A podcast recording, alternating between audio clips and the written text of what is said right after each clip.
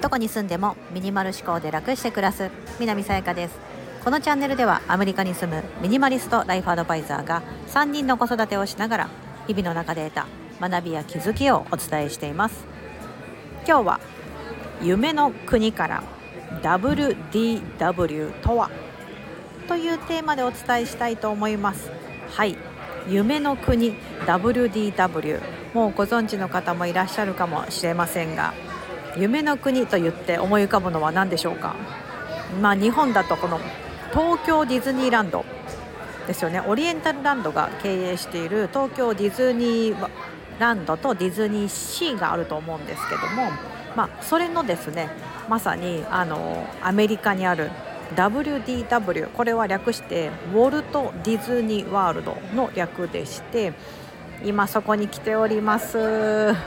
それをちょっと今日皆様にあの今日は何て言いますか全くいつもとような感じではないんですけども現地からですねあのま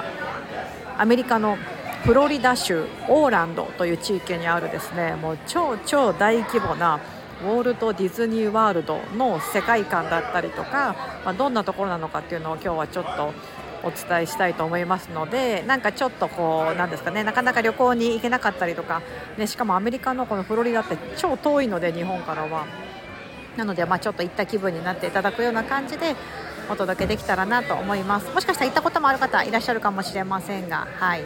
えーと、今我が家ちょっと来てましてあの今週ちょっとあの子どもたちが連休があってお休みなんですね学校が。なのでその連休をちょっと利用してきております。フロリダアメリカのですねフロリダ州というのはどちらかというと南側にあるので年中通して比較的暖かい地域。今2月の真冬ど真ん中なんですけど最高気温が20度ぐらいあったりとか。残念ながらですね今日雨なんですけどもはい、でもですねあの、まあ、今気温が17度とか、うん、15度とかそれぐらいで、えーと、ちょっと半袖はさすがに寒いですけども、まあ、長袖とかなんかちょっと雨なんですけどちょっとまあ羽織ってればいいかなっていう感じのその地域にあります。ちなみにこのウォルトウォルト・ディズニー・ワールドなんですけどこれフロリダ州のオーランドという地域に大規模にあるんです。どれぐらい大規模かと言いますと東京ディズニーランドとかディズニーシーがあるじゃないですか。あれもまあまあ日本のあのすごい大きあの敷地内としては広いと思うんですよ、ね、遊びに行った方だったらちょっと1日でね2つ回るのはかなりしんどいかなっていうぐらい広いと思うんですけど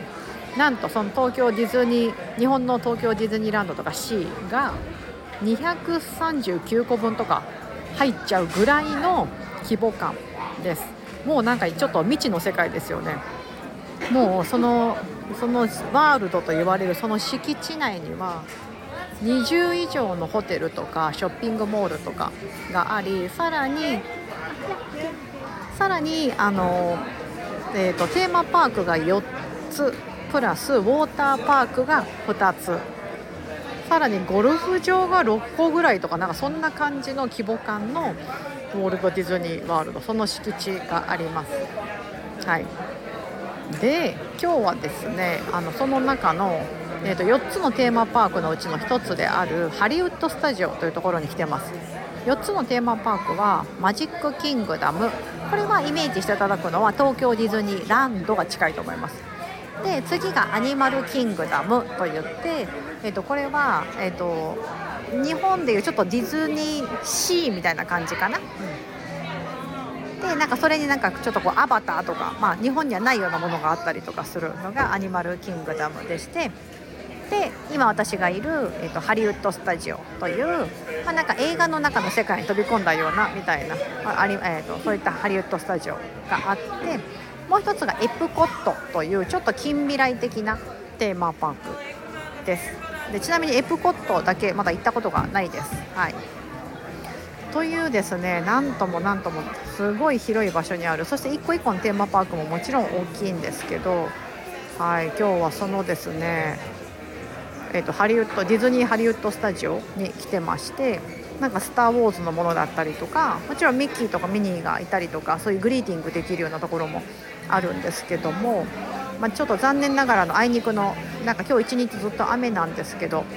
今ちょっとおちびちゃんがお昼寝してますのでその間にちょっと収録を撮らせていただいております。皆さんディズニー好きですか？私なんかそういう熱狂的なファンとかいうわけではなくって日本にいる時も年パスとかねあの別に持ってな持ってたりしなかったんですけどなんだろうなでも本当になんだろうこう夢の国なんだなっていうのをなんか改めて感じるのはやっぱりどこに行ってもスタッフさんの対応がいい。えっ、ー、とここだとなんだキャストって言いますよね。日本でもその働いてる方はスタッフじゃなくてキャスト。であって要は演出演演者みたいな感じですよねキャスト。そして、えっと、訪れる人はゲストと呼ばれててもうまさにそのキャストの人たちのなんかそれこそ掃除している人もそうだしレジ打ってる人とか、うん、なんかもうほんとたくさんの人が働いてますけどやっぱり日本もすごいなんかそういうねこのキャストの人たちのクオリティが高いみたいなよく言われますけどアメリカでもやっぱね、まあ、アメリカって本当に接客レベルって日本の人からするともうびっくりするぐらいみんな不愛想なんですよ。これはなんか失礼な話とかじゃなくって日本がちょっと変わってるって思った方がいいと思うんです世界で。なんかこう働いてる人がすごくニコニコサービスレベルが高いっていうのは海外の人が日本にいた時めっちゃびっくりされるぐらい本当に日本ってすごいんですよね。うん、なんですけどその海外に来ると別にアメリカに限らずどこの国でも結構みんなブスッとしてたりとかでもそれ普通なんですよね。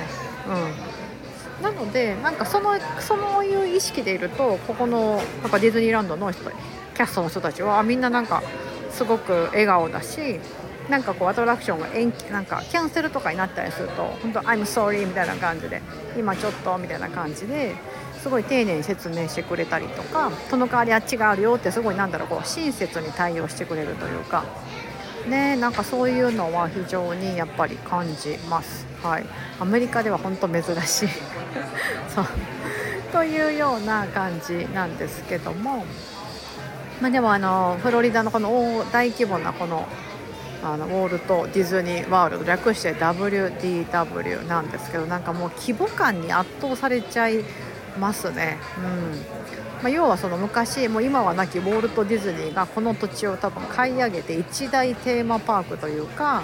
まあ、そういったのがここに出来上がってるわけですけどもちなみにでも一一最初にできたわけじゃないんですよね一番初めは確かカリフォルニアだったかな？なんですよ。あっちのカリフォルニア州もっとあの西側の方のところが1つ目なんですよね。初めてそのテーマパークとしてディズニーが開いたのが。それはでももうちょっとちっちゃくってうん。多分東京ディズニーランドとかまあそれぐらいの規模感なのかな。もうちょっと大きいのかな、うん、ちょっとそこは行ったことないんですけどそこが初めてのディズニーワールド。であのその2つ目の大きな大きながこのフロリダここがだからすごく有名かつ一番こう規模感がでかいみたいな。うんね、世界各国でもちろん日本もそうですし香港とかあとパリフランスだったかなとかにもありますよねディズニーワールドって。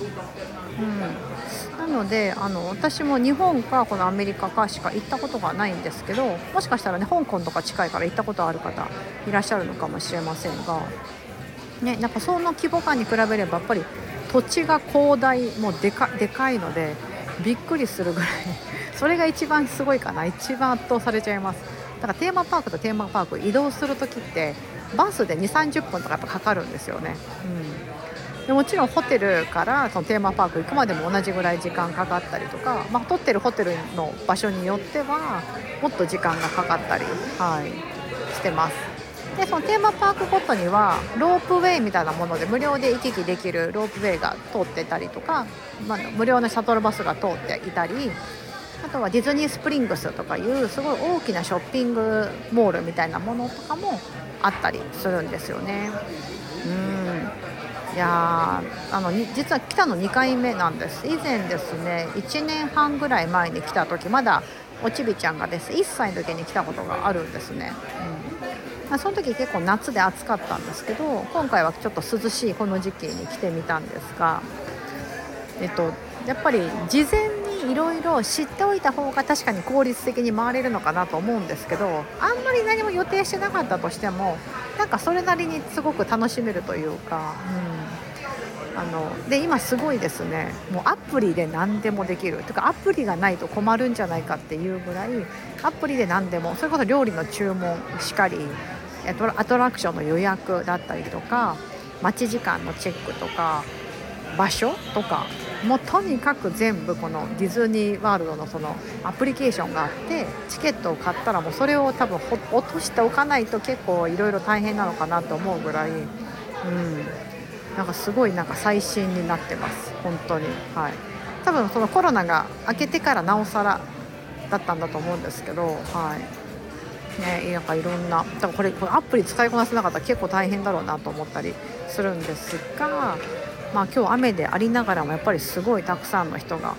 はい、いらっしゃってます私も私たちも家族もそうなんですけど、はいまあ、そんなこんなでですね 今日は私自身はあんまりそう旅行とかそういうなんだろうお得情報とか、ね、あんまり詳しく喋れない方なんですよね結構無頓着で。うん、だからなんかなんこれをこうした方がいいとかいう攻略法みたいなのって全く言えないですしあの何の変哲なんかこうただただこうなんですよとかしか言えてなくて申し訳ないんですけども、はい、でもね来る価値はあるとすごく思います。はい、なんだろうこう夢の国っていうのがなんかすごくなんだろうな。やっぱ来てね大変だし疲れたりとかね遠いからとか敷地が広いからって大変ですけど、まあ、その分ね毎日丸一日ほんとすごく楽しめるというか、うん、なんかこう夢の国があるがゆえにこうなんかいろんなねこのなんかあすごい私すごくこうエンターテインメントなんだなっていうのを改めて最近思います。ディズニーに来た時。昔そんな風に思わなかったんですけどあ